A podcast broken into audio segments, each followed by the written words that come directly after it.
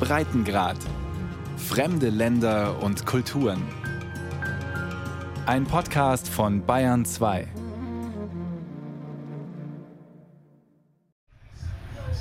Jimmy Barbecue Cherizier ist ein kleiner dicker Mann. Er trägt einen schwarzen Kapuzenpullover, eine Dreiviertel Jeans-Shorts, dazu Badelatschen und weiße Tennissocken. Seinem Besuch bietet er zunächst Platz auf einem zerschlissenen Sofa, das am Rande einer Straße in Delmar steht, einem armen Viertel von Port-au-Prince. Obwohl ein Haftbefehl gegen ihn vorliegt, ist es nicht schwer, ihn am helllichten Tag auf offener Straße zu treffen. Eines der schwersten Massaker im armen Viertel La Saline mit Dutzenden Toten soll auf sein Konto gehen. Konfrontiert man ihn damit, zuckt er nur mit den Schultern. Das muss mir erst mal jemand beweisen. Ich habe noch nie jemanden umgebracht. Der Ex-Polizist stilisiert sich gerne als Retter. Auf einem Facebook-Account unter seinem Namen steht als Beruf Robin Hood, König der Armen. Jimmy Cherizier will die Misere in seinem Stadtteil Delmas zeigen. Er weist auf einen Hauseingang, in dem die Bewohner ihre Fäkalien ausgekippt haben. Hier in diesem Stadtteil ist weder die Regierung noch die Opposition präsent. Die Menschen haben noch nicht einmal eine Toilette, um ihre Notdurft zu verrichten. Es gibt weder Krankenhäuser noch Schulen. Bewohner, die dem 44-Jährigen entgegenkommen, grüßen ihn. Er hebt die Hand, nickt kurz, hier hat er das Sagen. Für Fotos posiert er gerne mit dem Sturmgewehr, wie auf Bildern im Netz zu sehen ist. Für dieses Treffen ist er ohne Waffen unterwegs. Im Schlepptau hat er eine Entourage junger Männer, die ihm nicht von der Seite weichen. Nervös scheint er nicht. Nur einmal beschleunigt er seinen Schritt, biegt schnell um die Ecke. Eine verfeindete Gang sei im Anmarsch. Der Tross läuft über einen Markt, vorbei an einer älteren Frau, die an ihrem Stand Fisch und Fleisch verkauft, das in der Sonne vor sich hingammelt. Ein paar Kinder hocken im Schatten am Straßenrand, schlagen die Zeit tot. Wenn wir nicht für die Menschen kämpfen, was soll dann aus der nächsten Generation werden? Jimmy Cherizier schimpft über die Opposition, hat aber durchaus nette Worte für den Präsidenten Jovenel Moïse übrig. Moïse hat zumindest den Willen, etwas in unserem Land zu verändern. Das Problem ist lediglich, dass er von der Bourgeoisie, reichen Menschen, umgeben ist, die ihm sagen, was er tun soll. Und die Opposition strebt sowieso nur nach Macht und Geld. Das Land leide unter einem korrupten System, das nur durch eine bewaffnete Revolution zerschlagen werden könne. Was genau er damit meint, woher die Waffen dafür kommen, dazu will er für den Moment nicht mehr sagen. Erst im Juni letzten Jahres hatten sich unter Cheriziers Führung verschiedene Gangs zur G9, Familie und Verbündete zusammengeschlossen.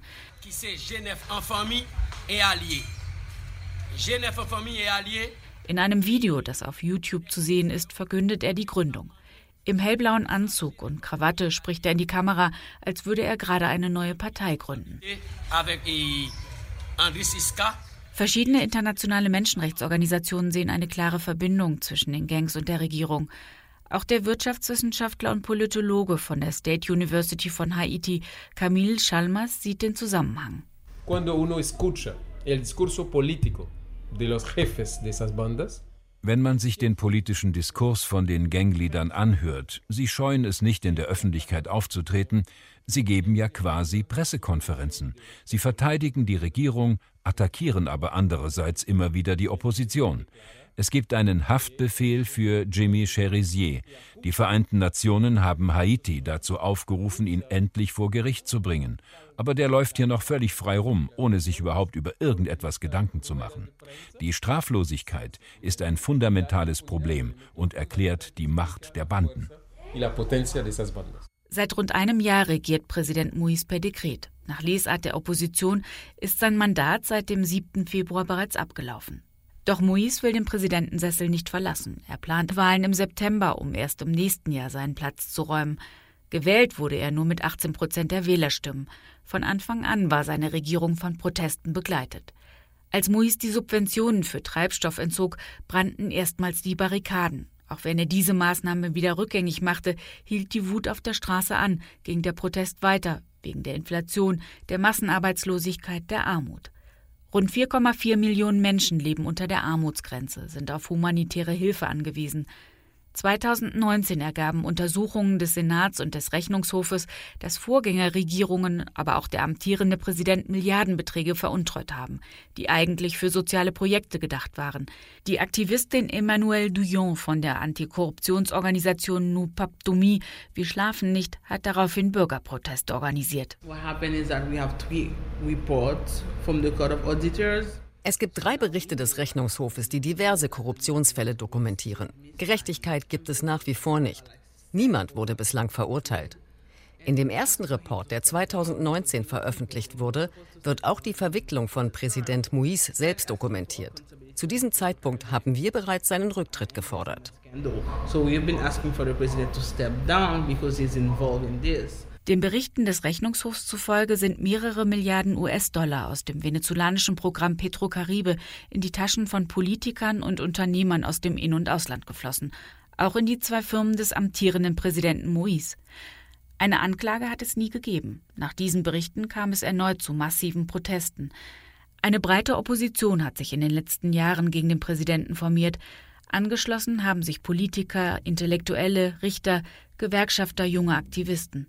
Immer wieder ging die Polizei repressiv gegen die Demonstrantinnen und Demonstranten vor, setzte Tränengas ein, das öffentliche Leben kam zum Erliegen, es herrschten teils bürgerkriegsähnliche Zustände. Zur politischen Krise kommt nun noch die Pandemie dazu. Viele befürchteten eine weitere Katastrophe für das krisengebeutelte Land, das sich seit dem Erdbeben vor rund zehn Jahren nie wieder richtig erholt hat. Immer wieder auch von Wirbelsturm getroffen wurde.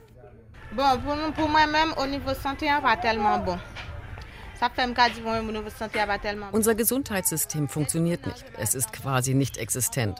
Wenn deine Kinder krank werden, dann ist es schwierig, überhaupt Hilfe zu bekommen. Beklagt Josiana. Sie ist arbeitslos. Ihr einziges Kapital ist ein guter Kühlschrank, in dem sie Getränke lagert, die sie verkauft. Neben ihrer Wellblechhütte türmen sich die Müllberge. Plastik vermischt sich mit verrotteten Tomaten. Ziegen und Schweine wühlen im Unrat. Der Geruch nach Fäkalien und Urin liegt in der Luft. Sauberes fließendes Wasser gibt es nicht. Wenn es stark regnet, reißt das Wasser den Müll mit sich, wird das ganze Viertel mit dem Schmutzwasser geflutet. Die 32-Jährige lebt hier zusammen mit einer Freundin und zwei kleinen Kindern. Ihr sechs Monate altes Baby hält sie im Arm. Trotz dieser Zustände haben wir hier die Pandemie gut bewältigt. Wir haben alle Regeln befolgt, unsere Masken getragen. Raymond lebt nur ein paar Häuser weiter in einem Haus aus nackten grauen Betonsteinen. Er glaubt, dass es die Pandemie nie gegeben hat.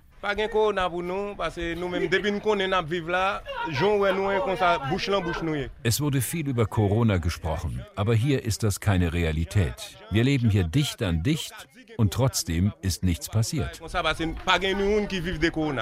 In seinem Umfeld sei niemand gestorben. Die Ärztin Marie Marcel Deschamps arbeitet für eines der größten privaten gemeinnützigen Gesundheitszentren in Port-au-Prince. Sie versorgt Menschen in einem armen Viertel der Stadt. Sie kam in der Vergangenheit mit AIDS, Cholera oder Chikungunya zu ihr. Sie hat die Folgen des Erdbebens miterlebt und nun die weltweite Pandemie. Actually, I could say we had the peak of the epidemic in May, June. Der Höhepunkt in Haiti war so im Mai, Juni. Viele Menschen hatten Angst. Diejenigen, die es bekommen haben, wurden stigmatisiert. Und gerade auch bedingt durch die politische Krise in Haiti glaubten viele nicht daran, dass die Pandemie überhaupt existierte. Sie hielten es für eine Lüge.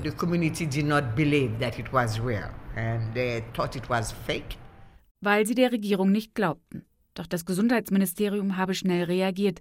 Die Grenzen der Karibikinsel wurden schnell geschlossen, die Flughäfen für rund drei Monate dicht gemacht. Ein Forschungsprojekt befasst sich gerade mit der Frage, warum Haiti bislang vergleichsweise verschont geblieben war.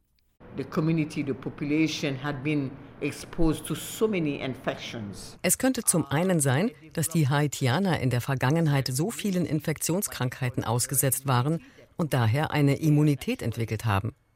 Ein weiterer Punkt sind die Lebensverhältnisse. Es gibt keine Klimaanlagen. Die Menschen haben kaum Türen oder richtige Fenster, haben also immer frische Luftzufuhr. Wir haben rund 8000 Menschen getestet. 49 Prozent haben Antikörper aufgewiesen.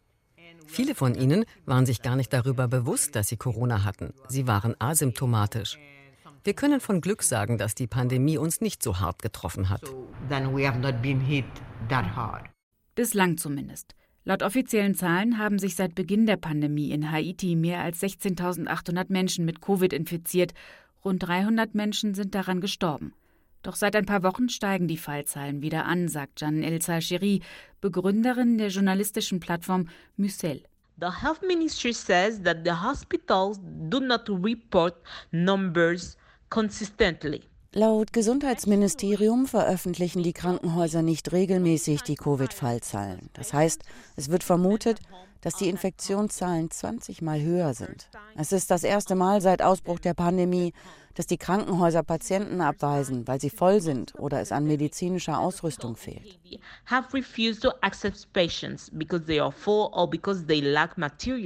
Die Klinik der St. Luke Stiftung in Port-au-Prince verfügt beispielsweise nur über 115 Betten.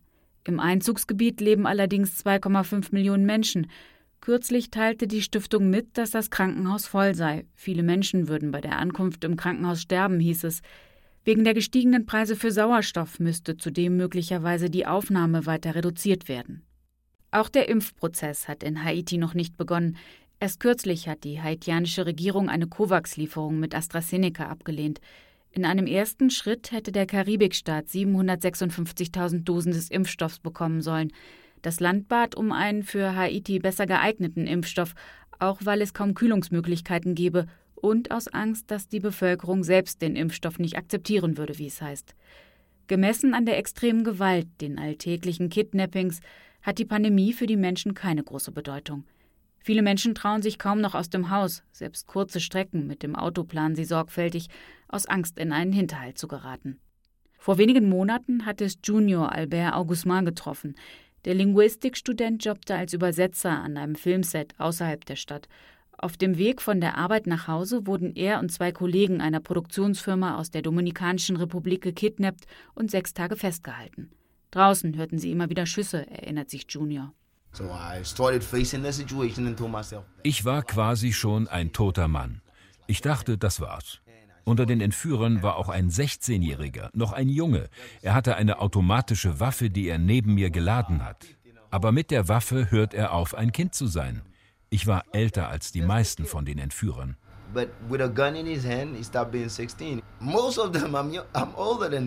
Zwei Millionen Dollar verlangten seine Kidnapper. Das Geld hätte seine Familie nie beschaffen können. Doch auf Druck des dominikanischen Staates wurde die haitianische Regierung aktiv. Das sei sein Glück gewesen, erzählt Junior. Sie kamen frei. Ich komme nicht darüber hinweg, dass mir so etwas in einem Land passiert, das ich aus tiefstem Herzen liebe. Es ist nach wie vor so, dass es mich nervös macht, wenn mich auf der Straße jemand ansieht.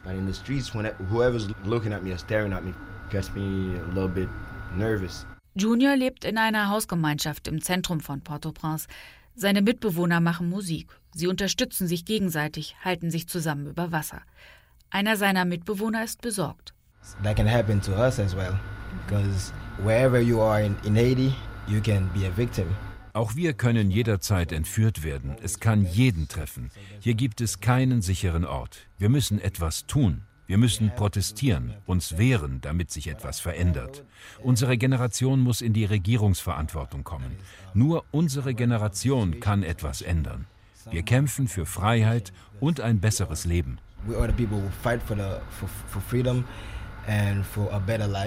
Doch gerade junge Menschen verlassen das Land.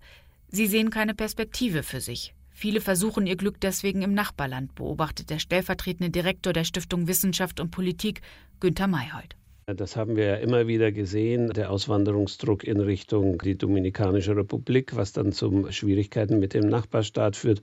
Aber man darf ja nicht vergessen, es gibt auch eine große haitianische Diaspora in den USA, die auch natürlich dafür sorgt, dass Einkommen wieder zurückgeleitet wird über Rücküberweisungen an die Familienangehörige. Aber diese Neigung der Suche einer Zukunft im Ausland ist das dominante Muster. Für eine Zukunft in der Dominikanischen Republik sind die Aussichten nicht rosig. Das Nachbarland will dem ehemaligen US-Präsidenten Donald Trump nacheifern und eine Mauer bauen. Auch in den USA sah es zuletzt nicht besser aus. 4000 Haitianer hängen laut Aktivisten momentan im mexikanischen Tijuana an der Grenze zu den Vereinigten Staaten fest. Laut dem Invisible War Report von haitianischen und US-amerikanischen NGOs wurden in den ersten drei Monaten der Regierung Biden rund 1200 Haitianer in ihre Heimat abgeschoben. Das ist weit mehr als im letzten Jahr unter dem damaligen Präsidenten Donald Trump. Doch angesichts der sich immer weiter zuspitzenden Lage in Haiti erklärte das US-Ministerium für innere Sicherheit jüngst, dass es vorerst die Deportationen aussetzen will. Ein Schritt, der für viele Beobachter längst fällig war. Derweil lässt der Terror nicht nach. Allein im ersten halben Jahr des vergangenen Jahres fielen laut der UN in Haiti 159 Menschen der Bandengewalt zum Opfer. Die Vereinigung Defenseur Plus zählt sogar 400 Tote. Für Noël ist dieser Horror Alltag. Sie sitzt vor ihrer Wellblechhütte und starrt vor sich hin.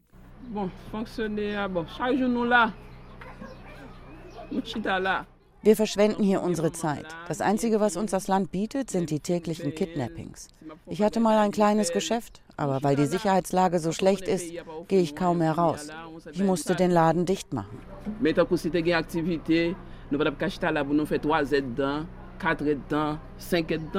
Häuser in benachbarten Vierteln würden geplündert, berichtet auch ihre Nachbarin Josiana.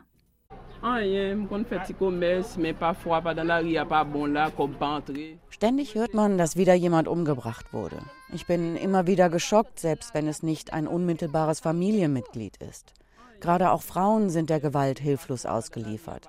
Das, was anderen Frauen passiert, kann genauso mich treffen.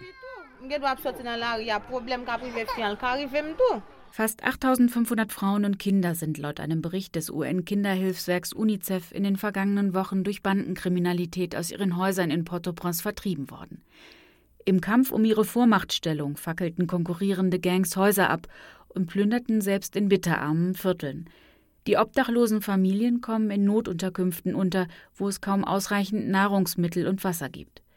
Laut der haitianischen Nichtregierungsorganisation zur Verteidigung der Menschenrechte sind 60 Prozent des Territoriums in der Hand von kriminellen Banden. Und in diesem Klima der Gewalt will Präsident Jovenel Moïse im September Wahlen abhalten. Das umstrittene Verfassungsreferendum, das für den 27. Juni geplant war, wurde auf unbestimmte Zeit verschoben. Beobachter befürchten, dass es die bestehende Regierungskrise verschlimmern könnte. Auf die Unterstützung der USA könne sich Präsident Jovenel Moïse nach wie vor verlassen, sagt der haitianische Politologe Wilson Jean-Baptiste. Die USA brauchen Haiti als Verbündeten, um in den internationalen Gremien gegen Kuba und Venezuela zu stimmen. Ansonsten interessieren sie sich nicht für Haiti. Das haben wir während der Diktatur von Duvalier gesehen. Die USA haben ihn machen lassen, was er wollte.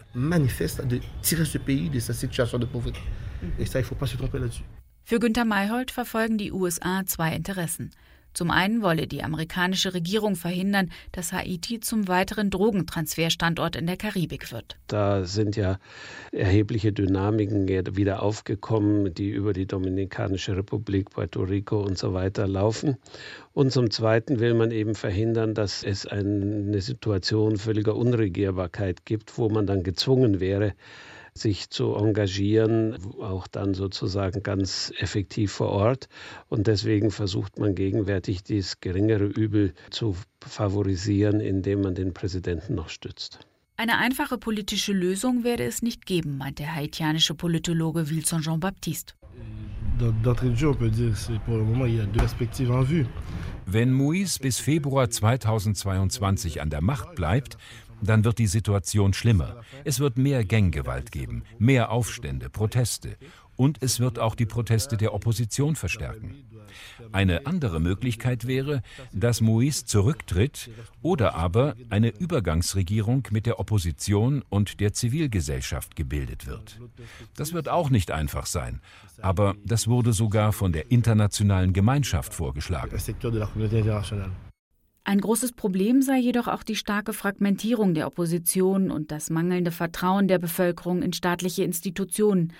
Für Günter Mayhold bleibt die Frage, kann ein Wahlgang welcher Art auch immer, sei es nun ein Verfassungsreferendum oder eine Neuwahl von Präsident und Parlament, die Bedingungen schaffen, dass das Land wieder zueinander findet, dass die entscheidenden Fragen, wie Regierung möglich wird, wie effektive Sicherheitsgewährleistung möglich wird, auch äh, tatsächlich auf den Weg kommen. Und da ist eben die große Frage, äh, ob die politischen Kräfte in der Lage sind und willens sind, sich hier auf einen gemeinsamen Weg zu begeben. Äh, bislang sieht es eher nicht so aus und natürlich steht auch die Rolle des Präsidenten dem gegenwärtig im Wege. Währenddessen werden in Haiti die Rufe lauter, die Menschenrechtsverletzungen zu ahnden und auch die Regierung in die Verantwortung zu nehmen. Ein kürzlich veröffentlichter Report, den die Harvard-Universität mit der haitianischen Beobachtungsstelle für Verbrechen gegen die Menschlichkeit herausgebracht hat, dokumentiert drei Massaker, die zwischen 2018 und 2020 mit der Unterstützung der haitianischen Regierung begangen wurden, erklärt der amerikanische Menschenrechtsanwalt Brian Concannon, der an dem Bericht mitgearbeitet hat, am Telefon.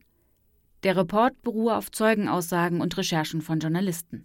It included evidence of active commission and that includes participation of police officers. Es gibt Hinweise, dass die Polizei und hochrangige Regierungsbeamte an den Massakern aktiv beteiligt waren, insbesondere beim ersten Angriff auf das Armenviertel La Saline. Die Polizei hat nicht interveniert. Die Regierung von Moïse ist nach internationalem Recht verpflichtet, Ermittlungen einzuleiten, und das ist nie geschehen.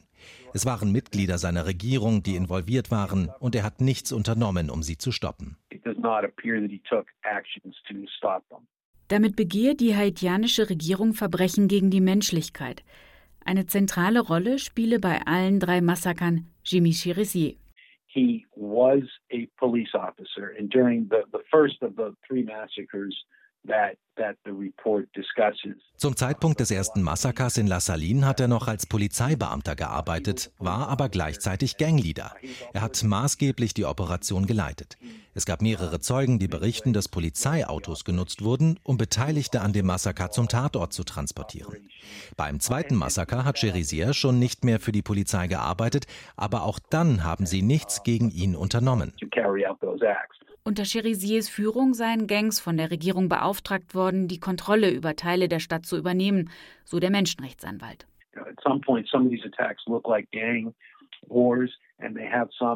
Es sieht zunächst nach bloßer Ganggewalt aus, aber dahinter stehen klare politische Interessen. Es geht um die Kontrolle von Stadtteilen, die von Oppositionellen dominiert werden. Die stärksten Hinweise gibt es im Fall des Massakers von La Saline. Laut Zeugenaussage wurde den Gangs die Unterstützung für Schulen und diverse lokale Projekte versprochen, wenn sie Anti-Regierungsdemonstrationen verhindern würden.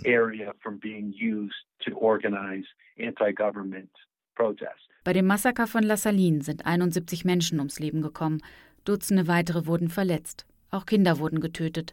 Einige Leichen wurden auf eine Mülldeponie geworfen, andere verbrannt und zerstückelt. 400 Häuser wurden in Brand gesetzt und zerstört, und Jimmy Cherizier läuft trotz Haftbefehls weiterhin frei in Port-au-Prince herum. Bei Auseinandersetzungen zwischen Gangs um die Vormachtstellung in diversen Stadtteilen Mitte Mai hat er zwei Schüsse abbekommen. In seinem Facebook-Account postet er später: Ich bin nicht tot und droht mit einem Bürgerkrieg.